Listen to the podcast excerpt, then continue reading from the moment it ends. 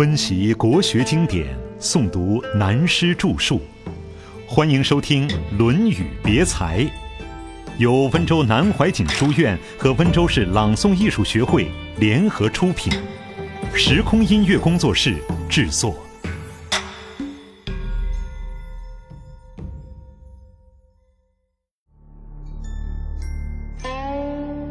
众鸟高飞尽。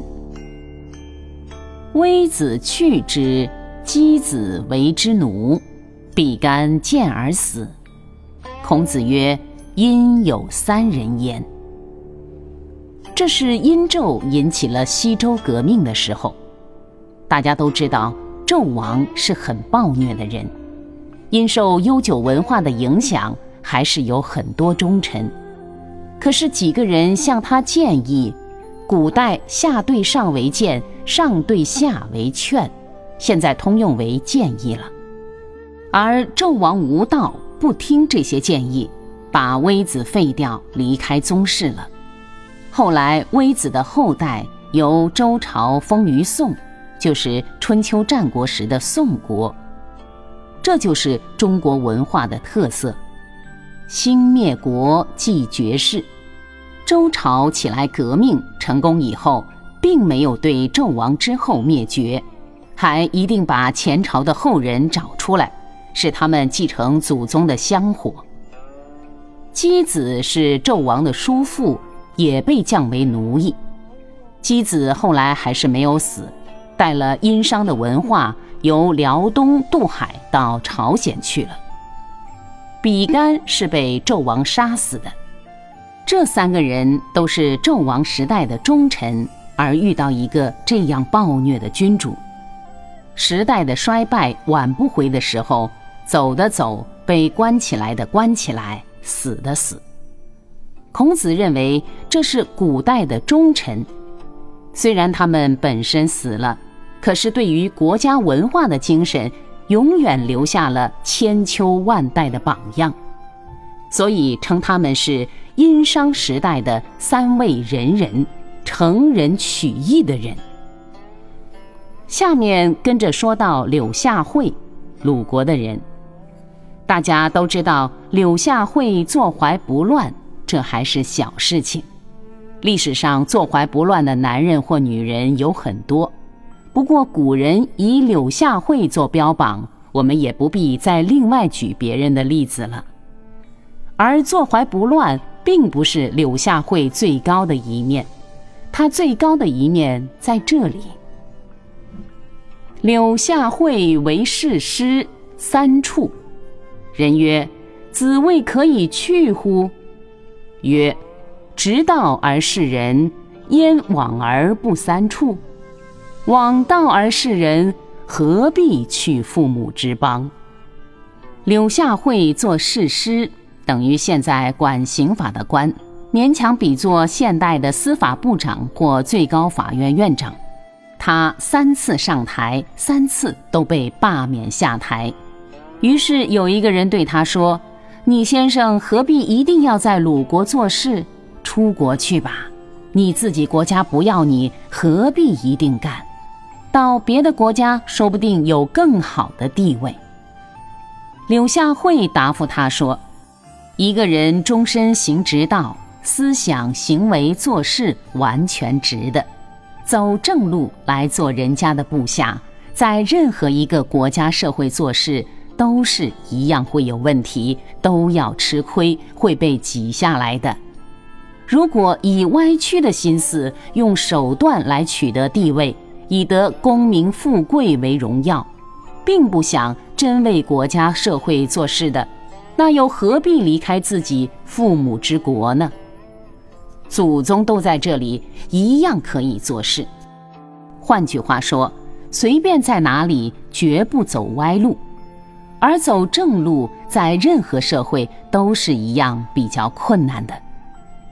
柳下惠的人品就在这里。为了贯彻人格的思想，为了贯彻传统文化，以正道示人，以正道立身处世，忽视于功名富贵，那是身外事，并不在乎。这是他的人格。这里先记载他的事情，后面孔子还要提到他的。为什么把柳下惠的事放在微子、箕子、比干三人的记载后面？柳下惠并不是殷纣时代的人，而是春秋早期的人。孔子则是春秋时期的人，柳下惠早已是一个天下闻名了不起的人物。这里先记载他的事，柳下惠的这几句话。也说明了前面三个人的事情，所以中国的古文如《论语》的文章，一看起来好像是法律的条文，一条一条好像连不起来。实际上仔细一读，它是长篇文章，连接的非常好。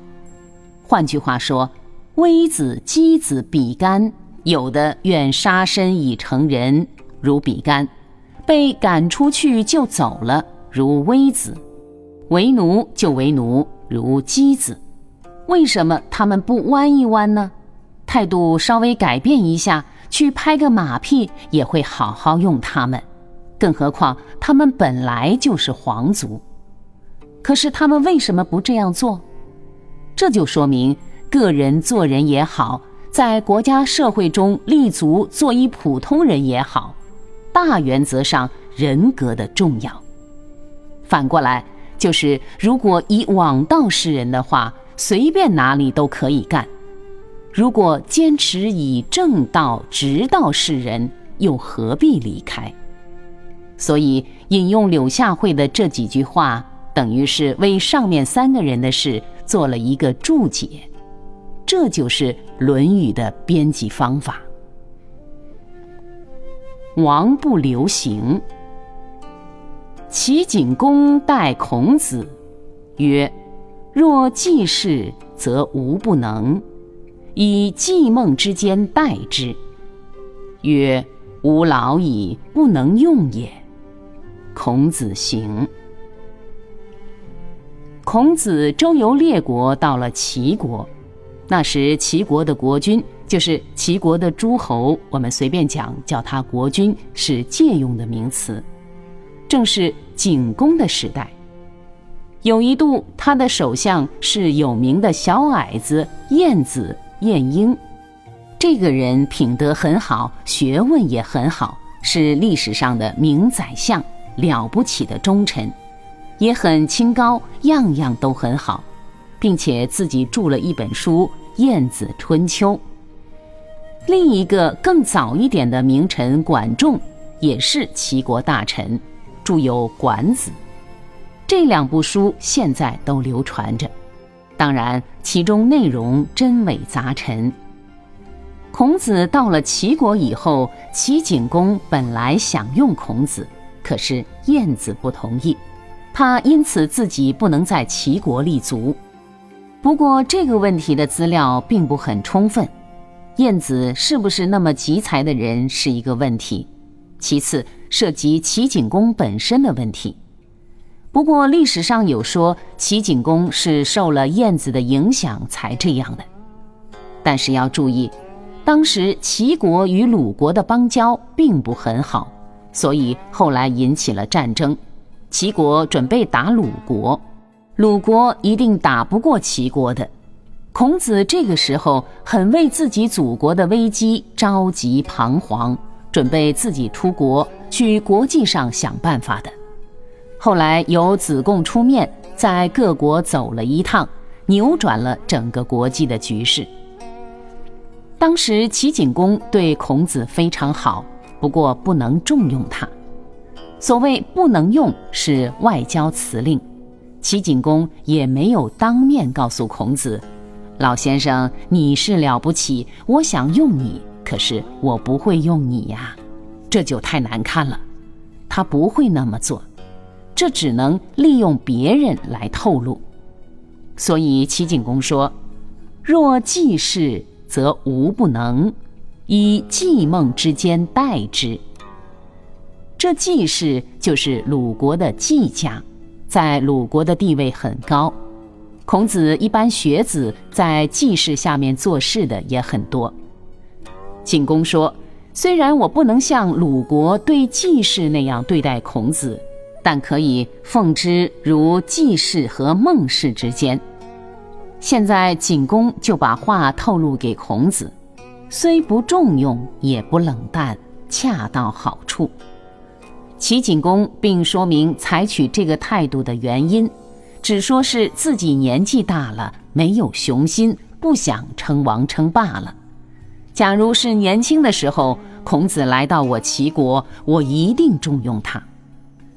这个话一传到孔子耳里，当天孔子就走了。我们看古代的记载，文字非常简单，其中最重要的就是“吾老矣，不能用也”这句话，使孔子马上就走了。如果写小说，这中间一定还有许多故事。孔子为什么立刻离开？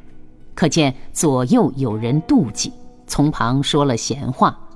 孔子不马上走，说不定有人会害他。这也可以说齐景公很爱护孔子，因为自己国内的政权以及其他一切等所形成的环境，的确没有办法用它，所以说吾老矣，不能用也，只好这样暗示他。因此，孔子听了以后，赶快就跑了。这一段为什么放在上面两段的后面？假使以普通的方法读《论语》，读一辈子也白读了；如以历史人生的观点来读，就和上面两段的意义与精神是一样的。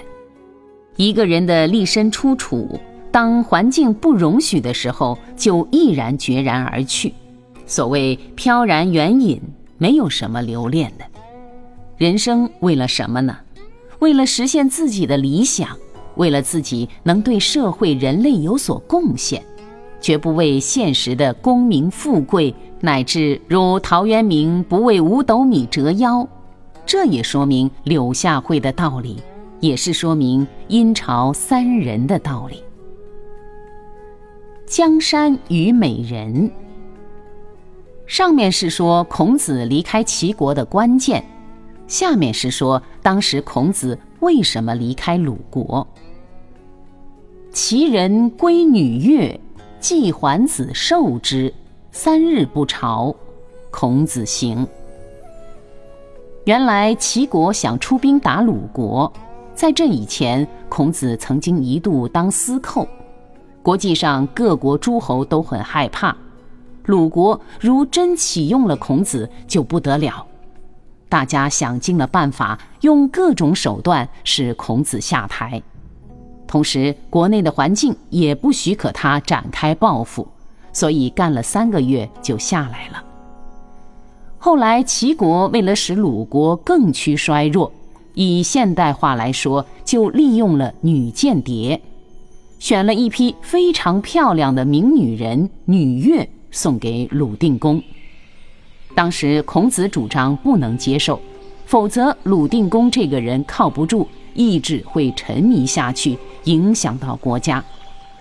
而当权的季桓子自动先接受了齐国的女乐。果然，政府规定每天必定举行的早朝朝会就接连三天不开，大家去看女乐了。孔子一看这情形，知道齐国这一手很厉害，鲁国的前途完了。孔子马上出国了。孔子去鲁去齐这两次的离去，说明了一个人的去留之间是非常有分寸的。中国文化讲究的一个知识分子、读书人立身处世进退之间大有分寸，绝不会顾虑到生活问题。这是一个大问题。过去每逢过年，很多家庭无论做装饰或是附庸风雅，都会悬挂朱柏庐治家格言。治家格言中，“读书志在圣贤，为官心存军国”是很有分量的名言。为什么要出来做官？现代叫做公务员。现在公务员的观念和以前官的观念的的确确两样。所以有时候拿现代的公务员比过去的官，我也认为大不妥当。过去一个读书人十载寒窗，一旦考取了功名，那真有味道。哪怕是一个小小的县令，出来时还要鸣锣开道，老百姓还要回避。坐在轿子里比汽车舒服得多了。最小的官是典史，勉强等于现在县里的警察局长、监狱长，这是编制内的人。造吏之类都不在编制内，由县令自己想办法在结余项下开支。以前一个县衙门里编制外不过一二十人办事，像清朝康熙时代，全国官吏上自宰相下至地方小吏。只有一万七千人，而做了那么多事，这个问题我们今日还是值得研究的。那个时候考取功名出来做官的四万万人中，只有一两万人，的确是很光荣。现在当然两样了，是公务员替人服务了。但是大家还有一个毛病，把公务员与官的观念始终混在一起。如果这一点真正分开了，搞清楚了，那好办了。很遗憾的，几十年下来，这一点还没有搞清楚，以致产生了政治上、社会上很多纠纷。讲到这里，我们知道，古人对于该不该出来当官，所谓立身出处是很慎重的。现在我们的教育变了。每一个考进来的都是为自己的职业问题着想，这是美国化、西方文化的影响。所谓杜威等人的思想，生活就是教育，他们教育与生活技术配合在一起。人家的文化基础同我们完全两样，我们今天没有搞清楚自己的文化精神，对别人的也没有搞清楚。别人的东西是不是适合我们的国情？今天还在考验中。今日考进来的学生，目的是为了职业。既然为了职业，那么做医生是职业，做公务员也是职业。职业的下面就只有价值问题，也就是待遇如何。首先问划不划得来。过去我们的思想从不考虑个人待遇问题。所谓为官心存军国，讲好的一面是牺牲自我。为什么要得到权位？是为了实行自己的理想，好替国家做一番事，如此而已。在历史上，许多大臣死了以后可怜得很，像秦桧害死岳飞。抄家的时候什么都没抄到，破书而已。像这样的精神是值得我们去研究的重大问题。